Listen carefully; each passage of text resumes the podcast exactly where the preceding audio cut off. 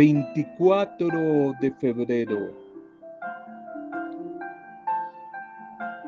Vitaminas espirituales que nos alimentan y nos nutren en nuestra caminata espiritual en este tiempo de cuaresma.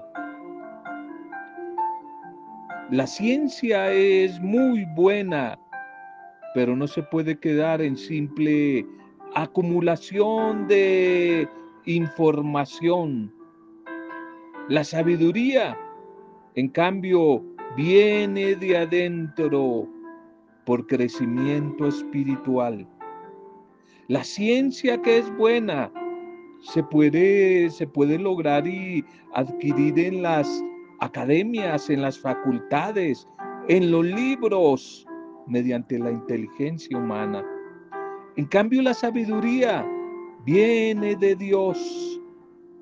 La sabiduría es un don de Dios y es extraída por el mismo corazón de la naturaleza donde Dios habita. La ciencia puede ser propiedad de quizás algún ignorante, del mismo modo que la sabiduría puede ser la gloria de un analfabeto. Hola, mi saludo para cada una de ustedes, allí a sus vidas, allí donde te encuentres. Un saludo y nuestra oración a tu familia a través tuyo, a tu grupo, a tu comunidad, a tu empresa, al sector y especialmente a la realidad que estés viviendo por estos momentos. No lo olvides, no estás solo, no estás sola. A través de este medio, nuestra solidaridad y nuestra oración de fe que se hace intercesión, que se hace esperanza por quizás cualquier adversidad, cualquier preocupación, cualquier dificultad en algún plano de tu vida, en algún área de tu vida que estés atravesando por estos días, quizás quebrantos de salud, problemas económicos, problemas afectivos, crisis, desempleo, convivencia, bueno, en fin, ante cualquier adversidad, no lo olvides, la oración, la intercesión sostiene la vida, anima la vida, llena la vida de fuerza, de ánimo, de ilusión, de esperanza. Por eso hoy oramos unos por otros, oramos por ti, pero también oramos contigo, por tu familia, por tus vecinos, por los demás. Una escuela de intercesión, ojalá sea este medio, nacida de la palabra del Señor, una escuela de intercesión. Damos gracias a nuestro Dios. Nos unimos a las familias, a los amigos, para orar agradeciendo y celebrando el cumpleaños de todos los que en este día descubren el valor de la vida, agradecen la vida, comparten la vida, la disfrutan la vida y por eso hoy la celebran. Un feliz cumpleaños para cada mujer, cada hombre, algún aniversario de pareja, el recuerdo quizás de la partida de algún ser amado en este día a la casa del Padre. Oramos con ustedes y por ustedes. El aniversario de alguna empresa, de colegios, de instituciones, que quizás hoy también están celebrando y recordando un aniversario. Recordar es agradecer y agradecer es valorar y es celebrar. Feliz día, feliz bendición para cada una de sus existencias en este buen momento en este bendita nueva jornada que el Señor nos regala y nos da la oportunidad para disfrutar de su amor. La cuaresma, un tiempo, un tiempo para pensar, optar en la economía solidaria, compartir la economía solidaria. La cuaresma es un buen tiempo para pensar en eso. En la iglesia se habla de, de la comunidad de bienes, compartir la economía solidaria, la comunidad cristiana de bienes, compartirlo. Cuaresma, un tiempo para pensar, para buscar eh, construir proyectos de economía solidaria. Lucas capítulo 21, verso 3. Lucas 21, 3. Y esta pobre viuda echó en la alcancía del templo todo lo que tenía. El relato de la viuda pobre del Evangelio en el templo en el momento de las ofrendas, que del todo y poco que tenía lo dejó allí, lo dejó allí. ¿Cómo impactan testimonios y experiencias de vida, experiencias de misión? ¿Cómo me gusta a mí escuchar relatos de misioneros, de misioneras y leer? Me fascinan las lecturas de historia de las misiones eh, en lugares difíciles, eh, en lugares muy complicados. Me fascina la misión. Por eso valoro y hoy doy gracias a tantas comunidades de misioneros y misioneras, como los comunianos, como los consolatos, y en mi caso una comunidad que ha sido muy cercana a mí, los misioneros javerianos de Yarumal. De nuevo mi saludo para ustedes, eh, allí en el Vicariato Apostólico de Mitú, en el Amazonas, en Guainía, en el Bichada, en los llanos orientales, y misioneros que están en África, en Asia, en tantas partes. Mi saludo, recuerdo al padre Gustavo Piedraíta, recuerdo al padre eh, Guillermo Betancourt, bueno, tantas personas, mi saludo para ustedes allí, en nuestra oración y nuestra gratitud. Precisamente Alguno de ustedes me contaba de una experiencia de las tantas de misión, me contaban ustedes de una misión por allí en China, eh, en una provincia de China, donde vivía un grupo de cristianos nuevos, una comunidad muy pobre de cristianos que había descubierto desde su espiritualidad una manera muy singular de ser solidarios, de hacer que la comunidad creciera, de participar de la obra del Señor. Y no lo olvidaré, me impactó mucho ese testimonio de economía solidaria que cuenta que cuando el ama de casa de esta común de, de integrantes de esta comunidad preparaban la comida que no podía faltar.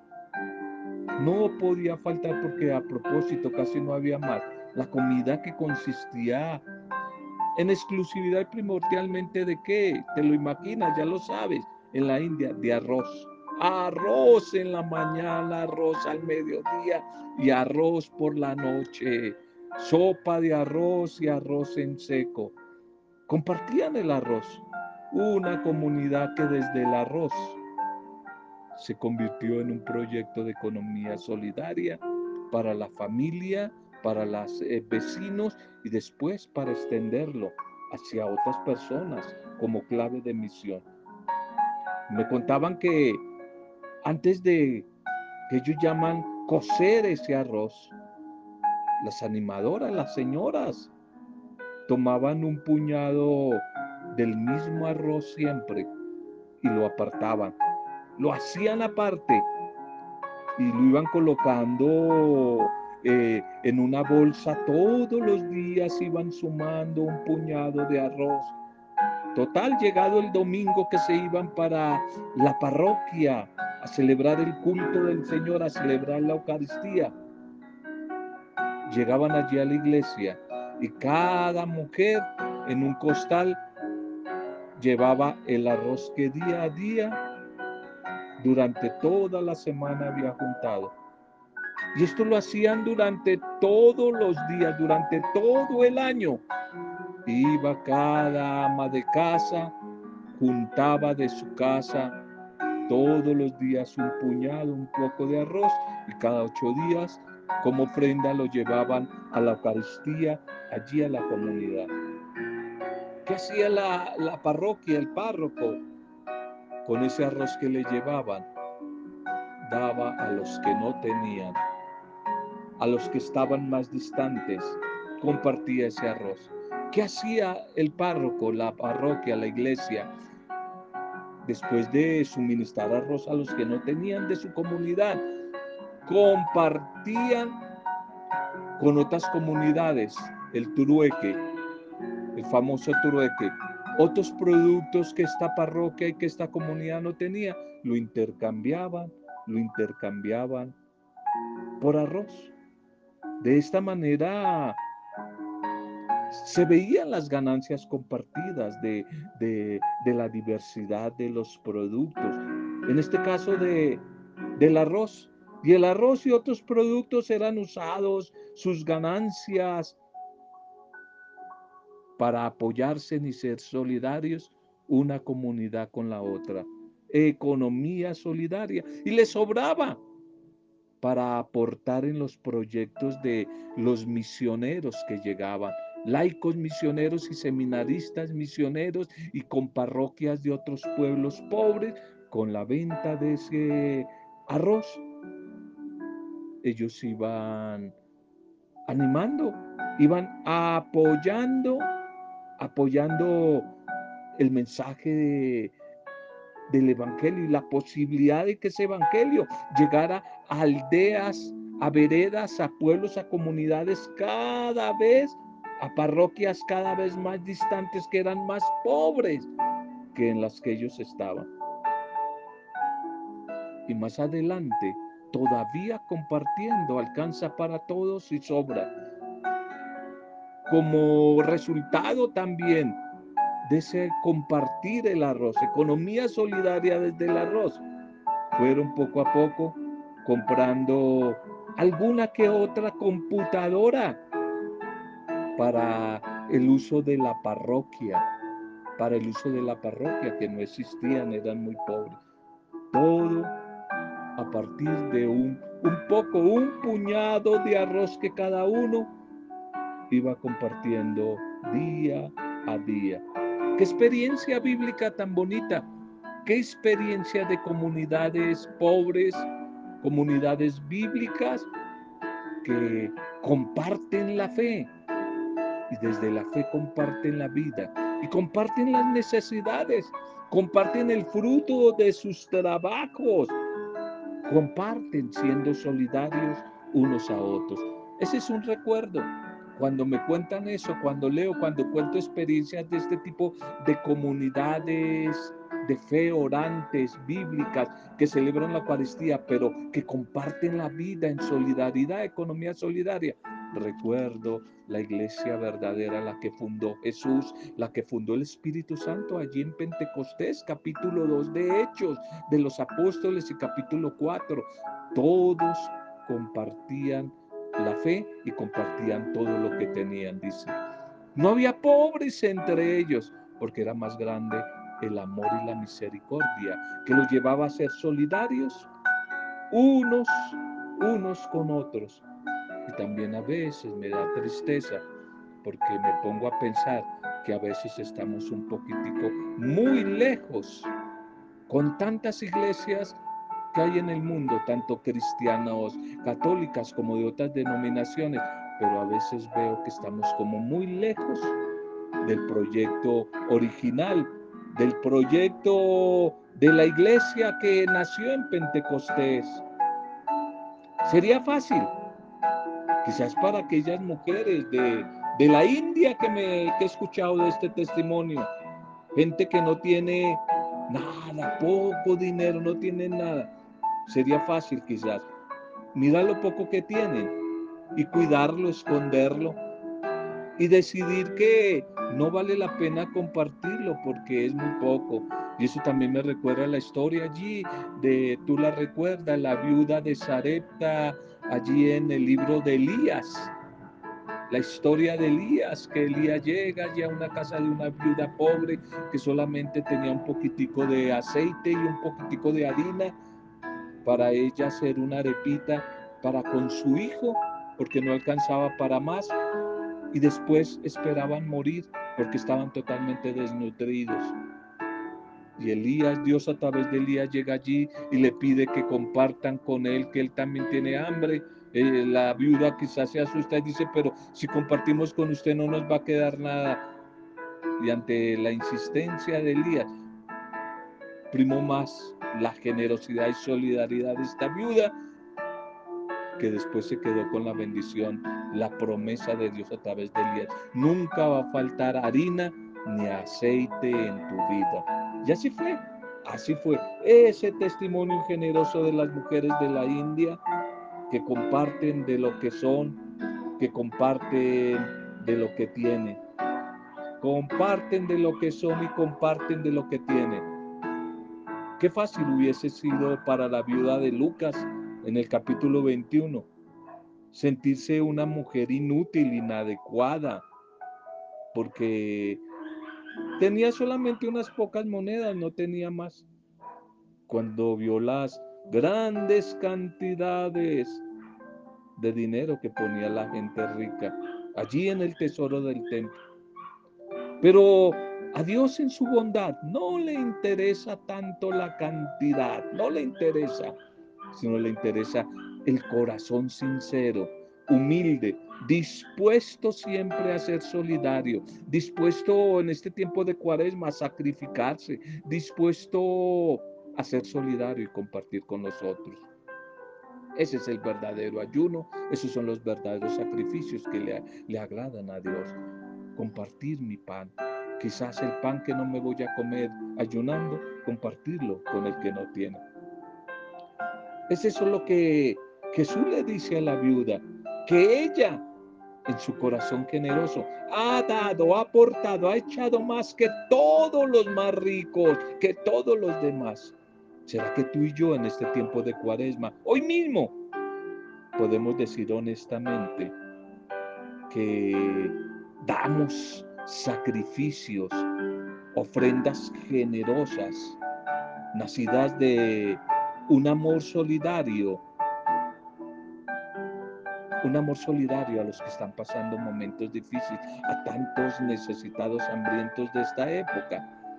¿O será que muchos están ya contentos con su conciencia? Porque el miércoles de cenizas hicieron colocar la ceniza en la cabeza pueden dejar de no comer un alimento los viernes, van a misa, y ya, ya, con eso, su conciencia tranquila, ya, ya, eso es, hago un rosario, hago una novena, doy un diezmo, ya, ya, ya. ¿Será que con eso tú puedes tranquilizar tu conciencia? ¿Mm?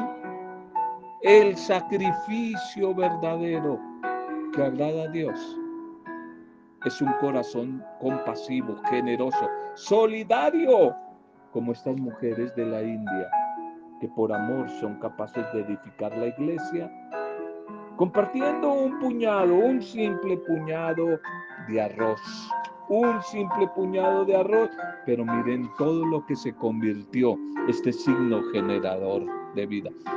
¿Cómo necesitamos comunidades de oración, de palabra de Dios, de alabanza, pero más comunidades, proyectos de economía solidaria por estos tiempos de pandemia, de desempleo, de hambre física en niños, en ancianos.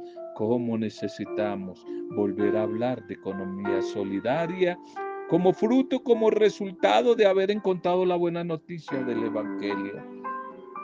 Liturgia para este día Titulémosla Jonás.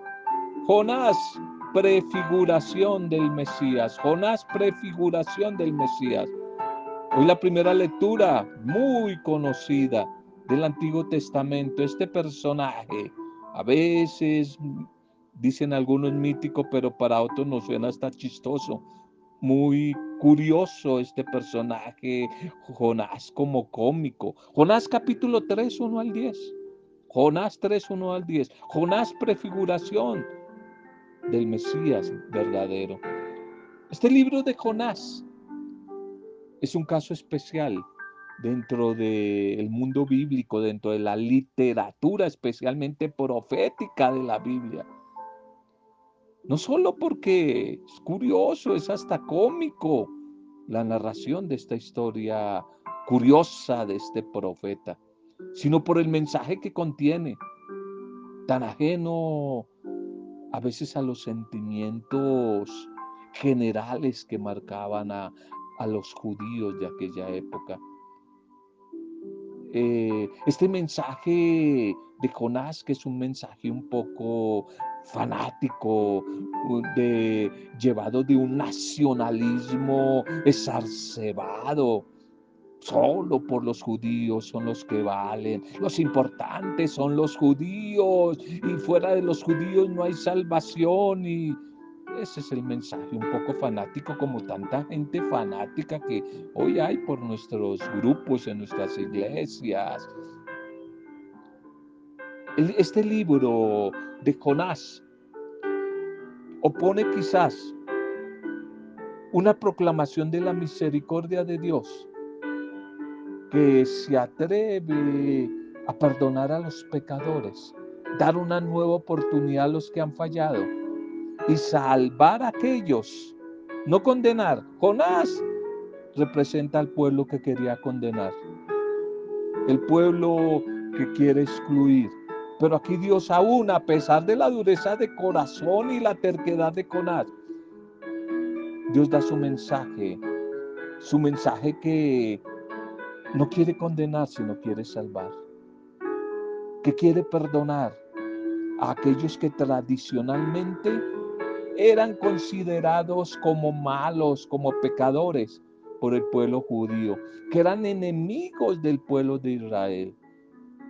Nínive, que era la capital del imperio invasor de Asiria, a donde el Señor quiere mandar a Jonás a que predique la palabra de perdón, de reconciliación. Nínive simboliza opresión, simboliza violencia, exclusión, simboliza violencia, odio. Por eso nadie se imaginaría que el Señor bondadoso tratara a estos habitantes de, de un pueblo enemigo los tratará con tanta bondad, con tanta misericordia. Por eso Jonás se rehúsa a llevar misericordia porque Jonás quiere llevar es guerra, espada, castigo, sangre a estos ninivitas. Dios no quiere llevar un mensaje de, de, revancha, de desquite. ¿Qué es lo que espera Jonás? Jonás quiere como muchas mujeres y hombres de hoy fanáticos religiosos, ver sangre, sangre para los malos, que Dios baje, los destruya. Quieren ver sangre en el ruedo. Y eso era lo que Jonás quería. Pero resulta que Dios tiene otro plan. Dios quiere dar en vez de sangre, de venganza, perdón, amor, misericordia.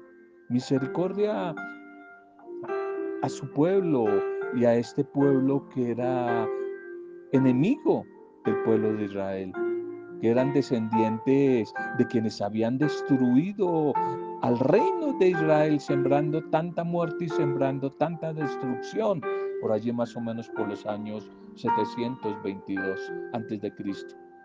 Pero quizás más que esta cómica historia de Jonás, lo que importa detrás de todo esto es eh, la prefiguración que en Jonás será de el Salvador, del Mesías esperado, del futuro liberador, del misterio pascual de Jesús a través de su muerte y de su resurrección, lo que llamaremos dentro de unos días la Semana Santa. Su misterio pascual detrás de Jonás, lo que se está prefigurando es el misterio pascual, símbolo elocuente de el verdadero rostro de Dios que es amor, del verdadero rostro de Dios que es misericordia, una misericordia que se ofrece siempre a través del perdón, de la reconciliación y de una invitación libre a que se conviertan todos, todos se conviertan de corazón y vuelvan a Él, y vuelvan a Él, y que Opten por la propuesta nueva de ese Dios amor, que es un proyecto de justicia, que es un proyecto de fraternidad, que es un proyecto de vida plena, de vida en abundancia, de vida en equidad, pero para todos, no para unos cuantos. Un proyecto de vida para todos y no para unos cuantos. Esta historia como didáctica de Jonás se nos presenta hoy a nosotros para que tengamos presente la actitud de los habitantes de Nínive y la actitud de la gente de nuestro mundo de hoy, que son invitados como los de Nínive, todos, a convertirse en a volver al Señor. Y que este tiempo de cuaresma es una situación, un momento privilegiado, ideal para anunciar que se vuelvan a Dios, no como algunos predican, que se vengan, se vuelvan a Dios para que Dios los castigue, para que Dios los reciba con una vara y sangre. No, que se vuelvan a Dios para que experimenten su amor generoso, su perdón. Este tiempo de cuaresma es una oportunidad, es una toma de conciencia para que regresemos a Dios. Dios que nos espera y en su amor quiere transformar nuestro corazón, quiere transformar nuestras actitudes. Quizá lo ideal es que todas nuestras ciudades como Nínive, nuestras naciones como Nínive, y todos nuestros líderes y mandatarios como el rey de Nínive escucharan, escucharan la invitación de Dios que nos invita al cambio, que nos invita a la conversión. Eso es lo que quizás tenemos que buscar en este tiempo de cuaresma, transformación de nuestro corazón. Para ello, la oración del Salmo como respuesta a esta primera lectura va a ser el famoso Salmo 51-50. Un, un corazón quebrantado y humillado, tú no lo desprecias, Señor. Es el salmo penitencial por excelencia de la Biblia. El salmo modelo de lo que exige una verdadera conversión. Es el reconocimiento como David, el reconocimiento humilde de que nos hemos equivocado, de que todos hemos pecado. Reconozco mi culpa, Señor. No la escondo, no la niego, la reconozco. Tengo siempre presente mi pecado, tengo siempre presente mi error y mi arrepentimiento es sincero. Por eso dice David y su comunidad, los orantes del Salmo, ten piedad de mí, Señor, por tu amor. Lávame y quedaré blanco. Devuélveme la alegría de tu salvación. Es una confesión del error, del pecado. Aquí David su comunidad. Se acusa él mismo, reconoce, no esconde, no niega su error.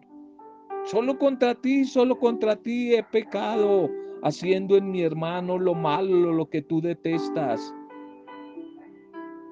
Por eso el orante pide, crea en mí un corazón nuevo, dame un corazón puro, no me quites tu espíritu. De esta manera yo enseñaré a los malvados como yo, a los que también cometen pecado como yo, tu camino, tu camino que es perdón, tu camino que es reconciliación. Y dice el orante, tú quieres un espíritu arrepentido, ese es el sacrificio que tú pides. Un espíritu arrepentido. Qué hermoso salmo. Qué oración, que ojalá este salmo sea nuestra oración de arrepentimiento frecuente, no solamente a lo largo de este tiempo de cuaresma, sino todos los días un salmo de penitencia, un salmo de arrepentimiento, una oración que nos debe mover a corregir los errores que hemos cometido, a la conversión, al regreso, al regreso, a la vuelta a Dios. El Evangelio para este día es el capítulo 11 de Lucas, versículo 29 al 32. Lucas 11, 29, 32. Este Evangelio de hoy, Jesús quiere a través de él, la comunidad de Lucas, que la comunidad de la misericordia, reprochar a la gente de su generación por andar buscando siempre signos extraordinarios, grandes prodigios para por fin creer. Interpreta este evangelio, Lucas, el narrador de este evangelio, la historia de Jonás que la acabamos a mirar un poquitico en la primera lectura, en visión, en perspectiva de Jesús, en una perspectiva mesiánica, resaltando la positiva respuesta en el Antiguo Testamento al final, después del anuncio de Jonás, la positiva respuesta de los ninivitas, que a la final se convirtieron ante la predicación de Jonás. Mientras que la generación de la época en que Jesús está predicando, Jesús que es más que Jonás, no supo acoger esa palabra, no lo supo acoger a él, no supo ver el signo por excelencia de Dios en medio de su pueblo, que era Jesús su Hijo. Teniendo en Jesús al signo por excelencia, al máximo signo, pero no correspondieron con la actitud de conversión que se esperaba.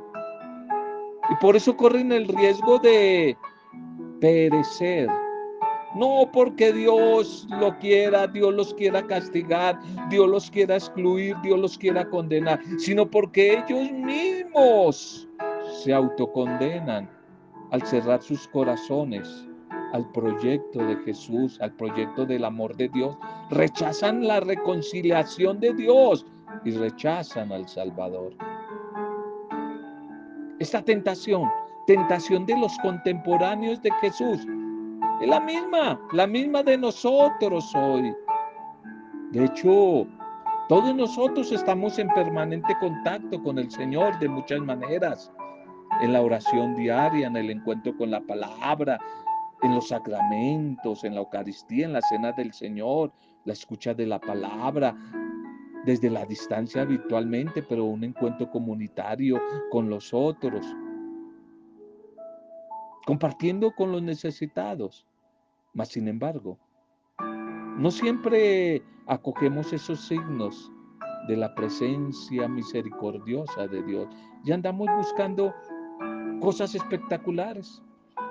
Ya andamos buscando, hay gente que le fascina las cosas raras, la gente que se cae al piso, el sol danzando, la luna riéndose, cosas raras, videntes, profetas raros, y la gente corre de un lado para otro porque les fascina eh, el emocionalismo, las cosas extravagantes, unas cosas tan raras.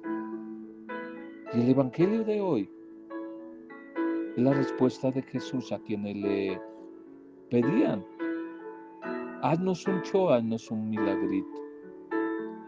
La señal o el gran milagro es el mismo, el mismo Jesús con su palabra, con sus actuaciones de amor y de misericordia, que muchos no entendieron, que muchos se negaron a ver, muchos se negaron a ver,